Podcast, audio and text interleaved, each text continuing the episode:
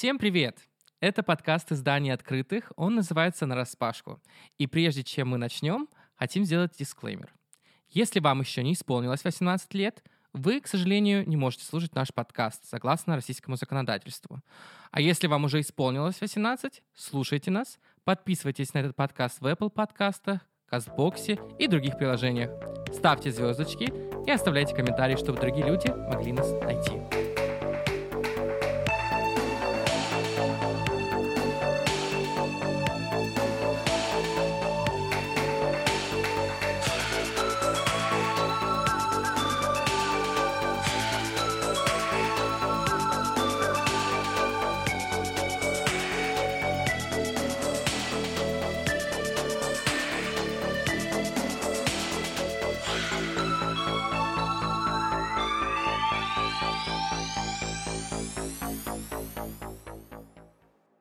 Привет, это Маша Лацинская. Никита Андреянов. Слава Мария Русова. И Катя Кудрявцева. Наконец-то мы записываем второй сезон подкаста «На распашку». Мы очень соскучились и друг по другу, и по нашим слушателям и слушательницам. И вот мы спустя кучу времени собрались и решили обсудить разные насущные вопросы, которые вы нам прислали в соцсети открытых. И там даже набирается на отдельные выпуски. Мы обязательно про все это поговорим. А пока у меня просто вопрос ко всем вам. Как ваши дела? Как вы провели эти пару месяцев, что мы не слышались и не записывались? Да, на самом деле, если вы не знали, мы специально заблокировали друг друга на время между подкастами, чтобы вообще не понимали, чтобы мы не понимали, что происходило в наших жизнях, чтобы мы просто встретились сейчас такие, как будто первый раз. Вау, haven't seen you forever. Скажу, что у меня все по классике 20 слэш 21 года. Переболел коронавирусом. Теперь у этого чела есть антитела. Living la vida loca. Надо сделать небольшую ремарку про Машину фразу о том, что мы все сегодня собрались, потому что мы на самом деле нифига не собрались. Потому что сегодня я не смогла уехать из дома, потому что нас всех завалило снегом по самую крышу. Дела у меня на самом деле нормально, потому что последние два месяца я тоже в основном сидела за городом, гуляла с собакой, смотрела, как нас постепенно засыпает снегом и бездельничала. Это было прекрасно. Всем рекомендую просто 100 из 10. Э, я видела, как Катя бездельничает. Она постоянно пишет какие-то посты в наш канал «Лесбийское лобби», в свой канал вроде «Культурный человек». Э, мы с Катей планируем запускать один классный литературный проект, и об этом мы расскажем как-нибудь подробнее. И еще мы с Катей по отдельности э, прошли литературные курсы и пытаемся стать вот этими писательницами, которые напишут великий лесбийский роман. Писательницами, да, тех самых текстов, которых нам не хватает, да, это правда. Но это классическая же шутка про миллениалы на отдыхе. Миллениал на отдыхе работает нормальную 40-часовую рабочую неделю. У меня вопрос к Славе. Слава, как твои дела? Мы заметили, что твое имя, оно немного изменилось. Может, ты нам про это тоже расскажешь? Да, я писала у себя в Инстаграме по этому поводу. Не знаю, просто я очень устала от своего прошлого ника, и в какой-то момент я вспомнила, что у меня вообще-то есть второе имя, и я подумала, что в сочетании с первым они очень классно звучат, как будто я какая-то великая, известная, богатая писательница. Поэтому я решила, что я буду манифестировать это состояние с помощью своего имени. Fake it и... till you make it. Да-да-да. Дела, на самом деле, у меня, блин, не так уж и плохо. Удивительно. Я переехала в новую хату. А у меня есть классная постоянная работа. Конечно, со своими вкраплениями. Потому что недавно моя девушка сломала себе скулу. Боже, что? Что? Да, мы возвращались с Катей довольно сильно выпившие домой с дня рождения. Ну, она не из-за этого упала, а потому что был лед, э, дождь, вот эта вот вся херня. Ну, в общем, она подскользнулась, ударилась лицом. Скорая в ночи, больница, вот это все такое. Мне кажется, это проклятие Петербурга, потому что у меня есть подруга, которая как-то приехала в Петербург на выходные, а в итоге закончилось тем, что она занималась сексом с девушкой, сломала ногу и осталась жить в Петербурге на 4 года. Да, мне кажется, просто самое смешное, что как бы мы, мы не шли, мы бежали. И мне кажется, что мы бежали, потому что мы хотели заняться сексом. Всему виноваты секс до свадьбы. Я всегда говорил. Вообще, мне кажется, можно записать отдельный выпуск про травмы во время секса или связанные как-то с сексом, потому что мне тоже есть что рассказать, но мы это прибережем для следующих наших встреч.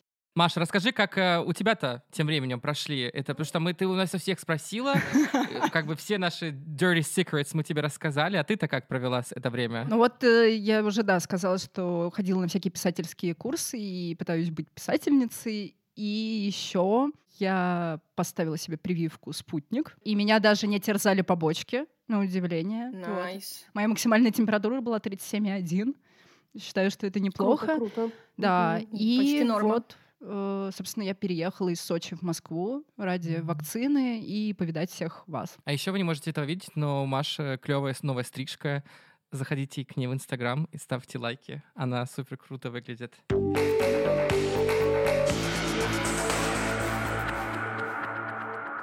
Мои вопросы закончились. У вас есть еще вопросы друг к другу? Или можем перейти уже к тому, что волнует наших слушателей? Давайте, давайте, давайте. Да, мы разбили вопросы на несколько категорий. Есть даже категория политика. Вот здесь как бы как в своей игре политика 300. Вот. Кот в мешке.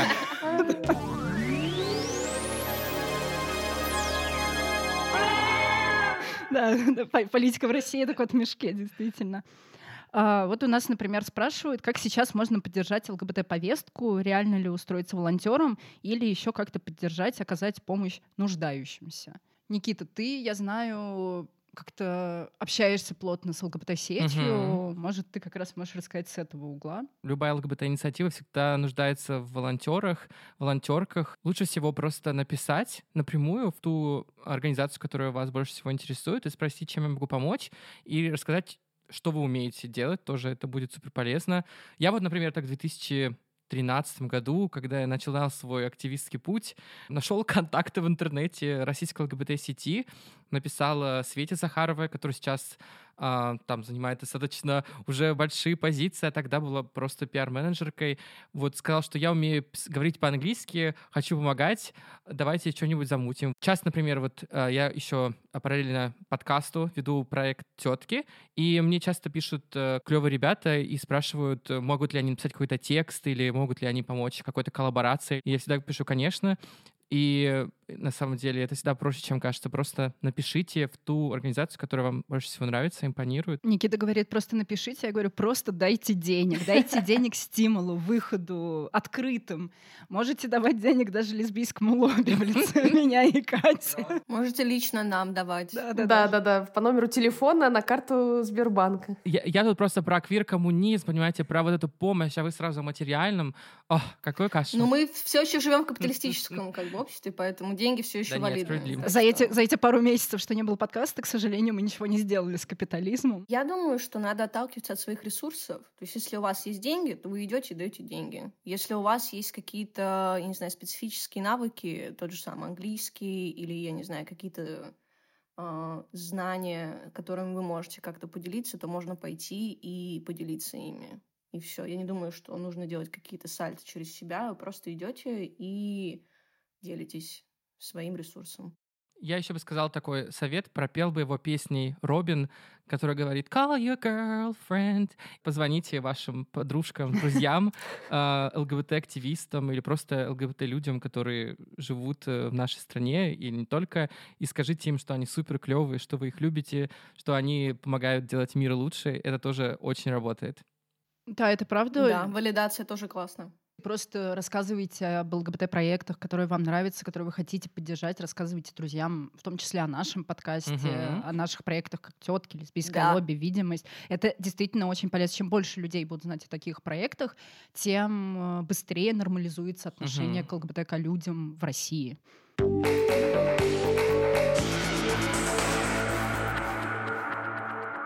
Как вы думаете, почему вопросы из области морали навязывают на государственном уровне? Катя? Самый умный из нас. Нужен какой-то такой, знаете, звук, когда начинается э, этот ток.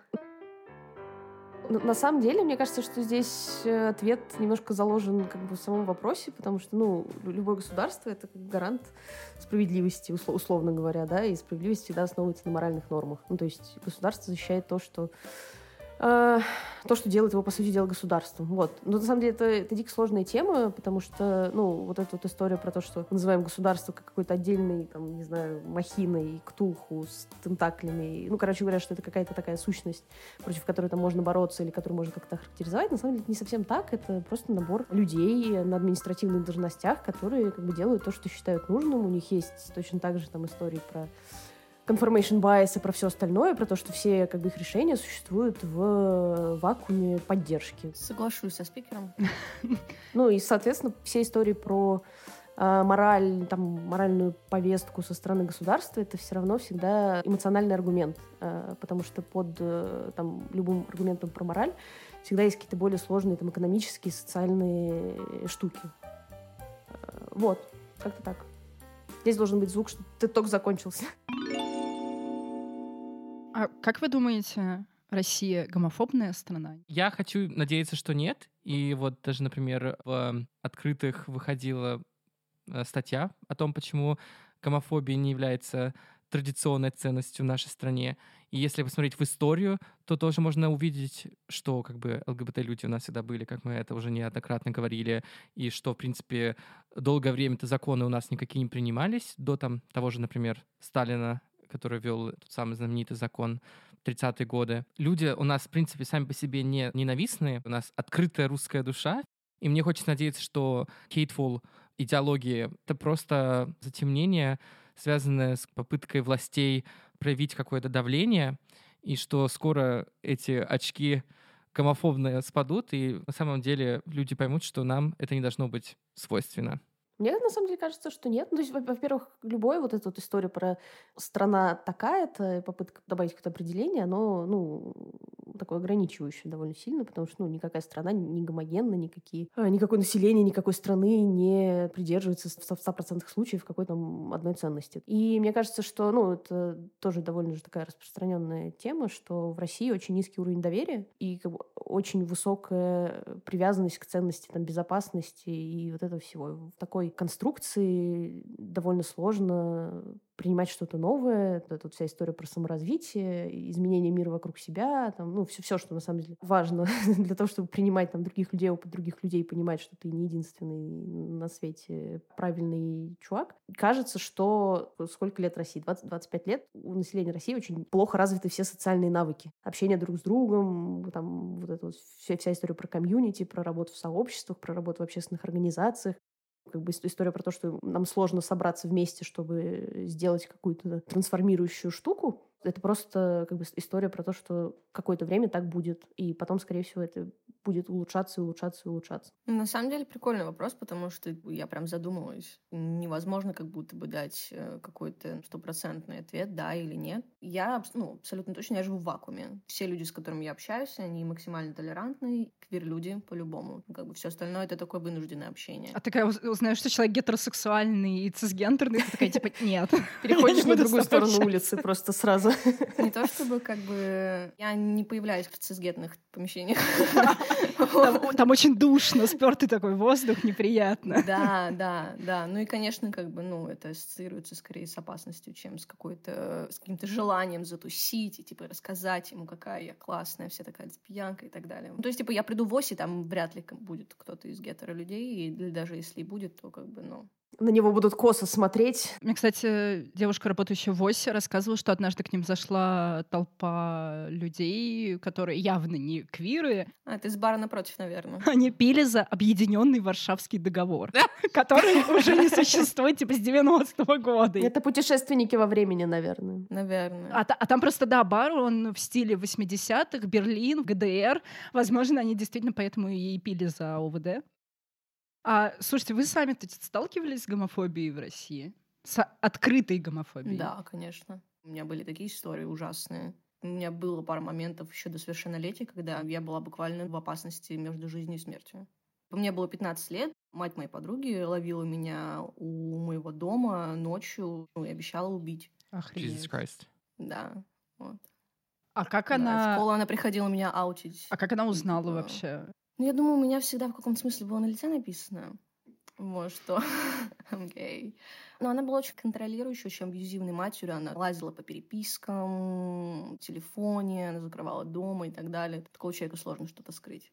Мгм. Да, я тоже сталкивалась с э, такой женщиной, мамой моей бывшей девушки, которая нас спалила абсолютно тупым образом. Моя девушка заснула с э, телефоном, э, не заблочила его, и у нее была переписка в ICQ, и мама просто ночью посмотрела переписку, после чего все поняла, и это был ужасный скандал. И меня она просто убивала взглядом каждый раз, когда случайно даже видела возле университета. Потому что ты испортила ее девочку, да? Да, она считала, Мгм. что я испортила ее девочку. Это правда. Да, да, у меня такая же история была. И причем, как бы моя подруга, она была еще лесбиянистей, чем я, потому что я тогда еще находилась в каком-то процессе. Кто кого еще испортил? Да. И самое вот стрёмное вот во всей этой ситуации, что типа нам, ну, как бы не у кого было просить помощи, абсолютно. Мы были детьми одни на один с этой ситуацией, абсолютно. Мне кажется, что все так или иначе с этим сталкивались в разных контекстах. Ну, То есть у меня, я помню, была история, кстати, в, в детстве не припомню, а вот в более сознательном возрасте, например, я помню, как мы с моей девушкой целовались ночью на Садовом кольце, и до нас доебался какой-то какой чувак. Вот, там был рядом ресторан, не помню, как он назывался, вот, и мужик кричал, что это его ресторан, что, что это мое место, что вот тут, типа, вот это вот все. начал проявлять агрессию, и, ну, мы тоже, понятное дело, были выпившие какие-то. Помню мое странное решение, что я просто взяла ее за руку, и мы вышли на Садовое кольцо, чтобы он просто за нами не пошел. И это было прям реально очень-очень такая стрёмная, стрёмная история, когда ты реально понимаешь, что другой человек может проявить к тебе как бы, насилие в, в- вот по такому поводу. Ну, и вообще у насилия нет повода, как мы помним. Э, Вообще, на самом деле, надо было просто перейти через Садовое кольцо, попасть в его внутреннюю часть, потому что если послушать всяких привилегированных э, цисгендерных геев, внутри Садового кольца нет гомофобии. Маша, мы были во внутренней части, нам пришлось уходить. То есть они врут, да? Какой кошмар, им пришлось выходить за пределы Садового. Короче, короче, всем, всем, всем людям, которые считают, что внутри Садового кольца нет э, гомофобии, вот, вы не правы, она там есть. Вот, и как бы в ваш дом тоже могут прийти эти неприятные люди. Меня однажды уволили с работы, моей первой работы в Москве, в одном магазине фермерских продуктов, which I will not name, за то, что у меня слишком манерный голос, а теперь, ха, я веду подкаст, и что вы мне на это скажете? С моим манерным голосом. Да. И он стал еще более манерным за это время. На самом деле у меня было очень много всяких эпизодов, связанных с э, тем, что у меня такой манерный голос, потому что это такой самый главный маркер моей гомосексуальности, потому что я, допустим, внешне, может быть, выгляжу достаточно как-то вписывающимся в рамки какого-то гетерокультурного дискурса, но мой голос всегда был моим лучиком э, в мир гомосексуальности. Вот, и это, И в наверное, мир был- гомофобии. и в мир гомофобии заодно тоже, да. И на самом деле это был такой самый яркий эпизод в моей жизни, когда вот э, меня реально уволили, потому что, как под менеджерке показалось, будет посетителям неприятно слышать, как я тут э, как феечка разговариваю. Так А что вдруг, наоборот, они были рады, что с ними кто-то говорит. Давайте будем откровенными. Давайте будем откровенными. Кто вообще ходит в эти фермерские продукты? Только богатые цисгендерные геи, которые живут в Садовом кольце, и какие-то другие люди, которые давно уже привыкли к тому, что мир не черно-белый. Я до сих пор мечтаю туда иногда прийти и процитировать Джули Робертс в фильме «Красотка» и сказать «Big mistake, huge». Но... но, но этот день еще впереди. Я еще не купил эту широкополярную шляпку, поэтому как бы это work in progress.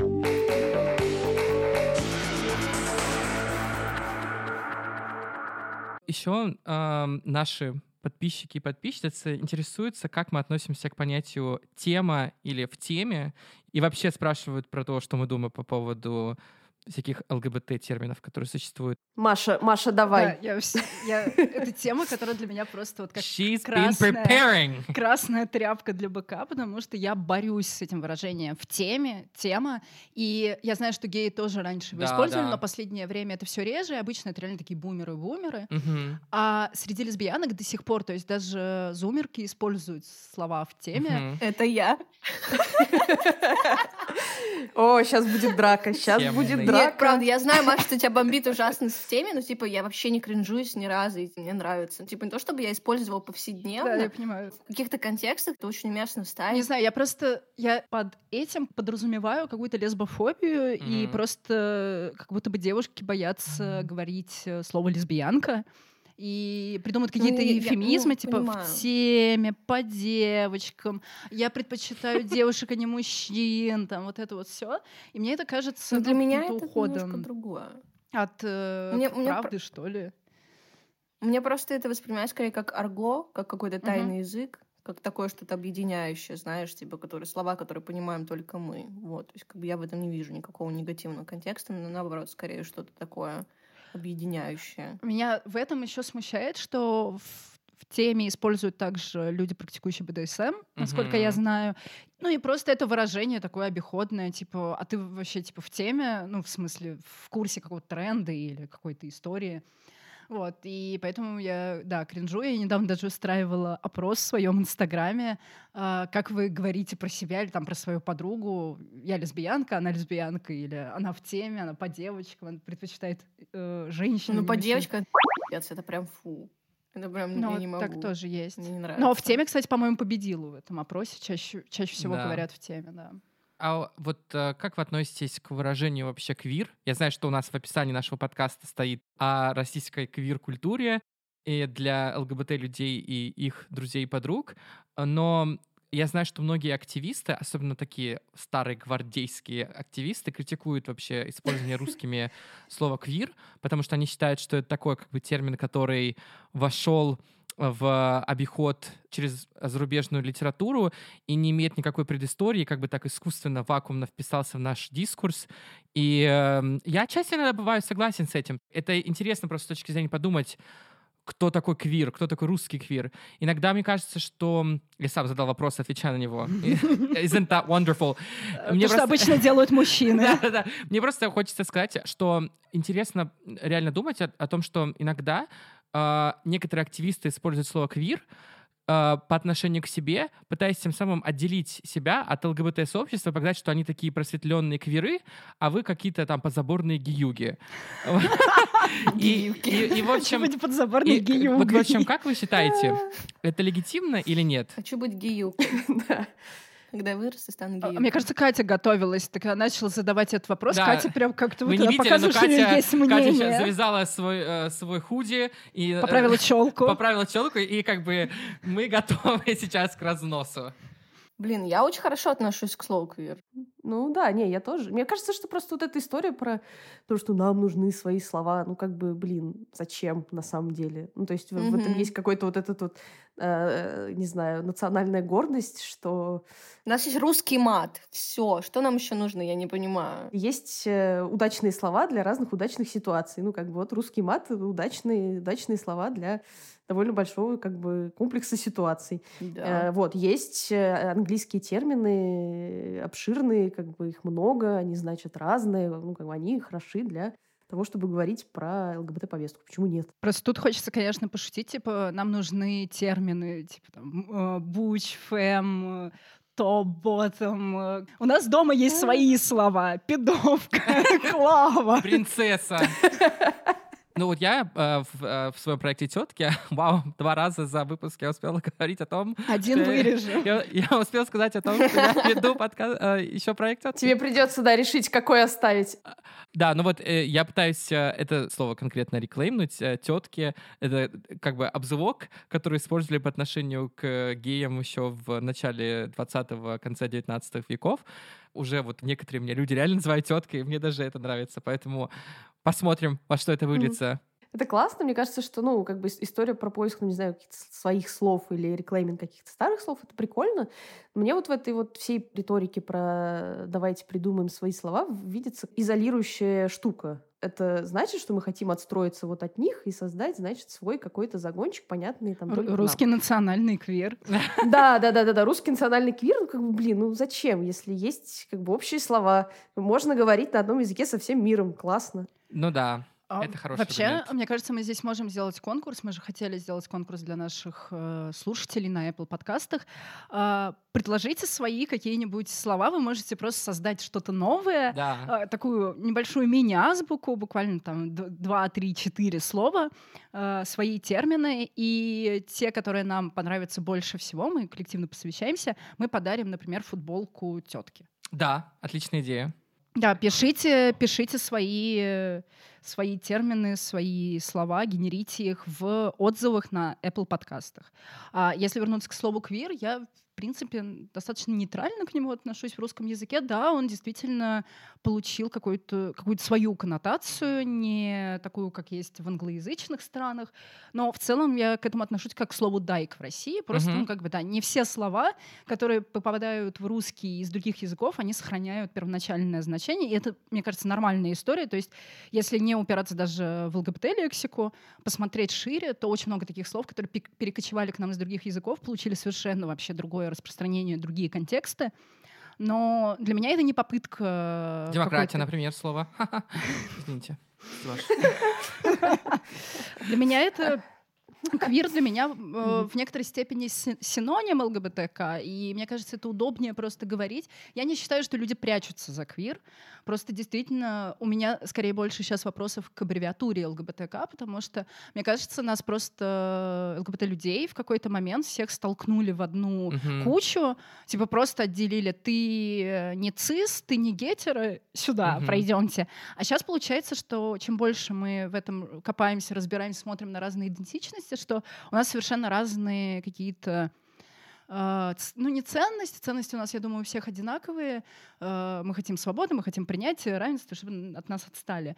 Но все равно у нас какие-то свои принципиально важные отличия есть. И все-таки у цисгендерных э, лесбиянок немного другая повестка, чем у транс-людей, э, у интерсекс-людей. Они даже пытаются как-то обособиться от этого. И здесь вообще, мне кажется, пора переосмыслять вообще саму аббревиатуру и нужна ли она в таком виде. Но это, наверное, для отдельного Для отдельного выпуска. выпуска обязательно.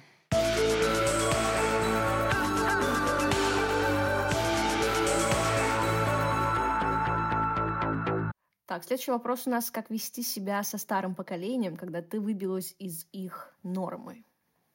Но вообще это звучит как вопрос э, Славы ко всем нам. Слава как зумерка.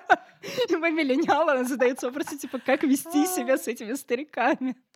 Слушайте, я, можно вставлю 5 копеек? Скажу, что надо проявлять эмпатию по отношению к таким людям. И надо понимать, из чего они исходят. И это очень много ресурсов, и не у всех они есть, и это абсолютно ок, если у вас нету их.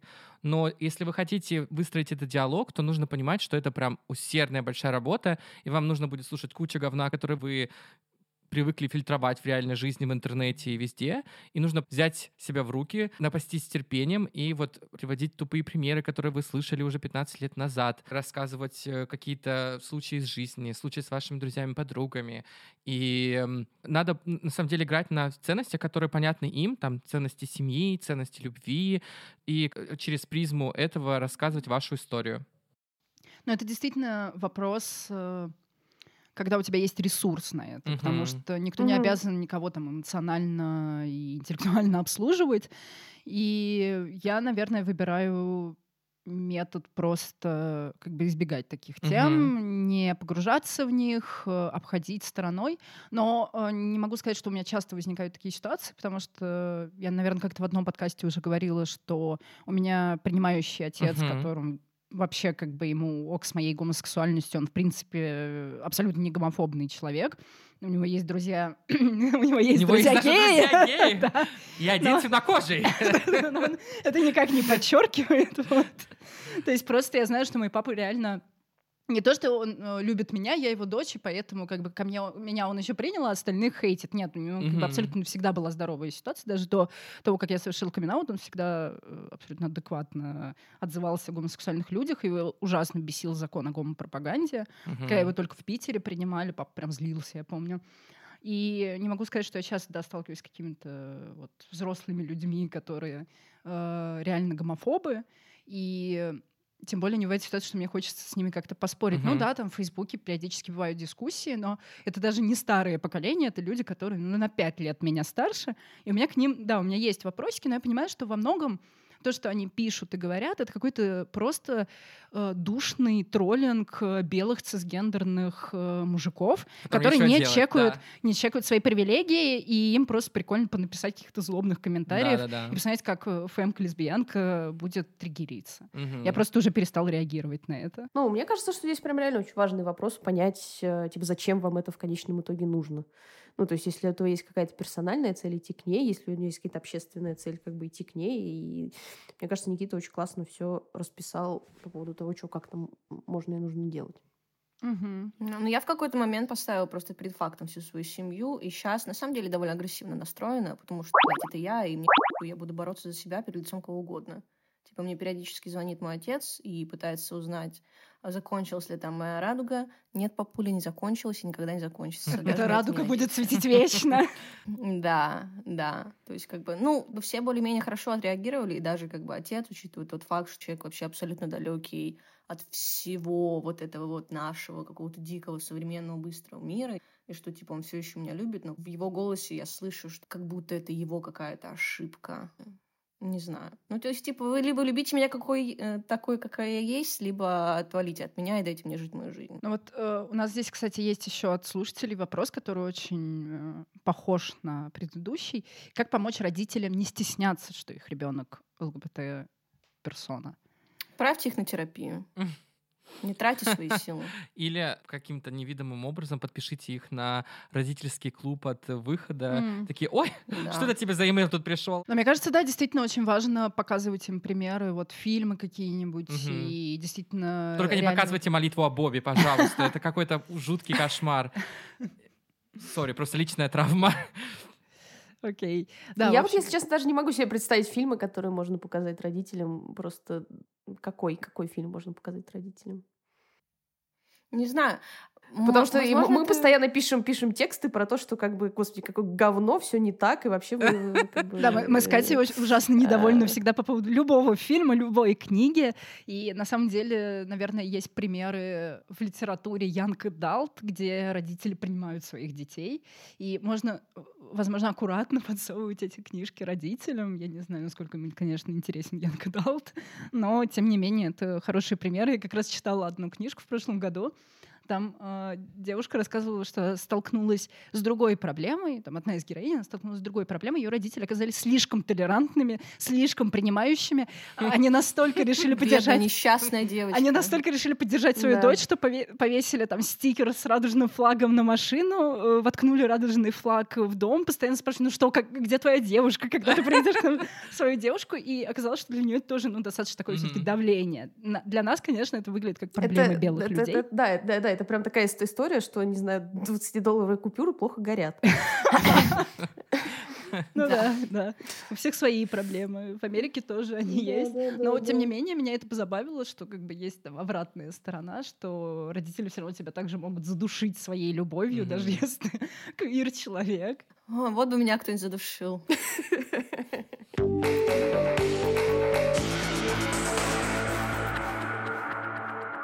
Нас спрашивает одна моя любимая персона Александра. Кто ваш фаворит в 13 сезоне RuPaul's Drag Race? Кто-нибудь, кроме меня, здесь смотрит RuPaul's Drag Ненавижу Race? RuPaul's Drag Race, извините, я ухожу. Маша, Катя, Я, пожалуйста. я не смотрела. Пожалуйста, пожалуйста. Я тоже не смотрела, понимаешь? Это, это вопрос, на который Мои, отвечаешь ты. Мои девочки, мои. Блин, Никит, прости, это... нас... Да, Никит, тебе придется ответить на этот вопрос, потому что мы, мы, мы не можем. Хорошо. Для контекста, э, в RuPaul's Drag Race случилось в этом сезоне очень знаменательное событие. Там впервые участвует трансгендерный мужчина, Готмик его зовут, и это как бы большой вызвал фурор, и он супер крутой еще на самом деле сам по себе человек, и талантливый мейкап-артист, и драг-дива, поэтому э, я, например, лично супер болею за него, и за другую еще там девушку, которую зовут Симон, которая показывает супер крутые луки на сцене, но мне не с кем это обсудить, потому что тут им как бы все Извини, зануды. все да. Зануды. Пожалуйста. Это, кстати, нас может перевести к нашему последнему вопросу. Как слушателям нашего подкаста попасть к нам на запись? И как раз я хочу сказать здесь, пожалуйста, кто-нибудь придите, поговорите со мной про дрэк и про RuPaul's Drag Race. А, а то мы Никите даже не сдаем записать целый выпуск про дрэк. да, да. да. Просто потому, что мы будем молчать и кивать головой. А так вообще, если серьезно отвечать на этот вопрос, как попасть к нам в подкаст, как стать героем нашего подкаста, мы на второй сезон немного планируем такую небольшую смену формата, и, возможно, мы будем собирать какие-то монологи, истории Мгм. наших слушателей, потому что мы э, почувствовали такой запрос на, э, как нам написала одна персона, на людей из народа. Да. Поэтому мы будем искать людей из народа. Я представляю, конечно, их лесбиянок с вилами где-нибудь в, деревне со сногом сена. Вот. э, И будем, конечно же, терзать вас своими вопросами, чтобы вы нам что-то записывали и рассказывали. Да, и надеемся, что еще у нас будет запись живьем, где, допустим, мы встретимся в каком-нибудь френдли баре, кафе или пространстве и сможем Классно, и записать. напьемся. Да, и напьемся. И... Прямо во время и записи. такие, как бы, а мы что... А мы что-то должны были сделать? Да не, не, Ребят, должны были, нормально. просто мы пьем, да, четвером мы пьем, на нас смотрят, все. That's the show. That's the show. Да, да, не, напишите в комментариях, если вы хотите такой формат, потому что это вообще без проблем можно сделать. Изи, изи Хоть каждый Да, день. пишите, оставляйте комментарии, отзывы. Напоминаем про ваш э, ЛГБТК-букварь. Да. Вот. И слушайте нас, подписывайтесь на нас. И до новых встреч. Пока. Уху. Покеда. Пока, пока.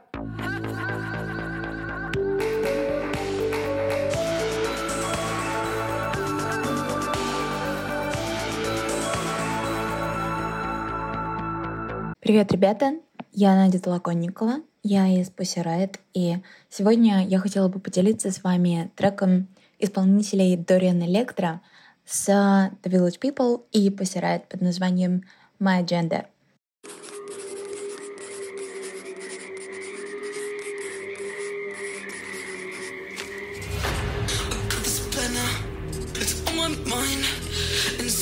now everyone will fall in line.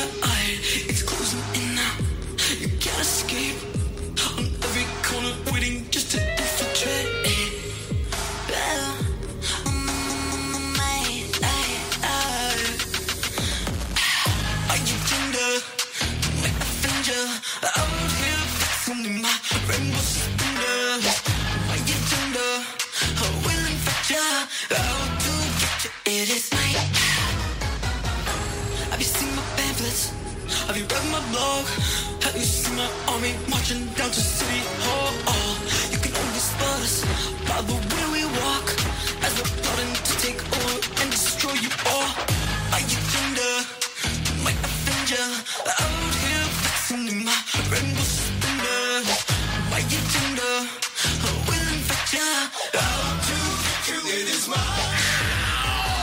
Столица героев стали первым шагом опалы дыхания Скреп сменили нас тропами радужным мобом по красным топаям Время тебя чечня до Уганды С тобами танцуем на красный У нас очень много. Секса на адресе опасный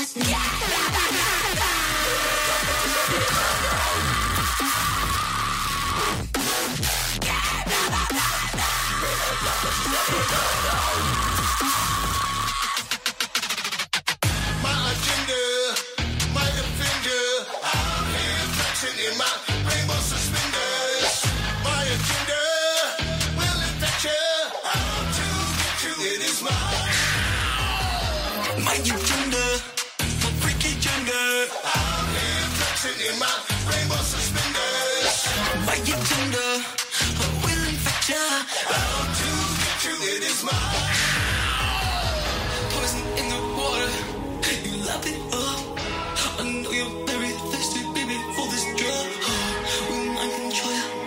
It's just for fun. We're out here turning frogs homosexual. Homosexual.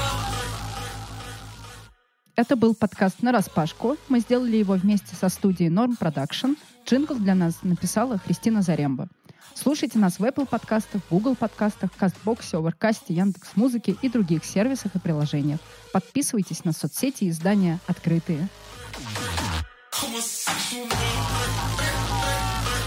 Homosexual.